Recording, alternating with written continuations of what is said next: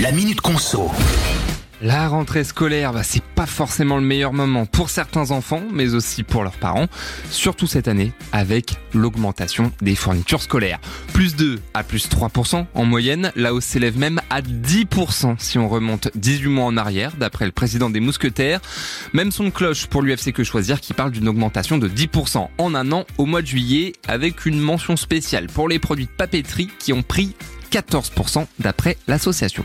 Alors, face à cette flambée des prix, la répression des fraudes a lancé une enquête, a annoncé récemment la ministre déléguée chargée du commerce.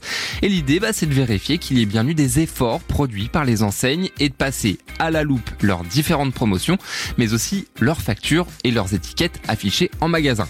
Enfin, la bonne nouvelle, parce qu'il y en a une, c'est que la ministre espère qu'il y ait une baisse des prix sur les fournitures scolaires courant ce mois d'août. Affaire à suivre.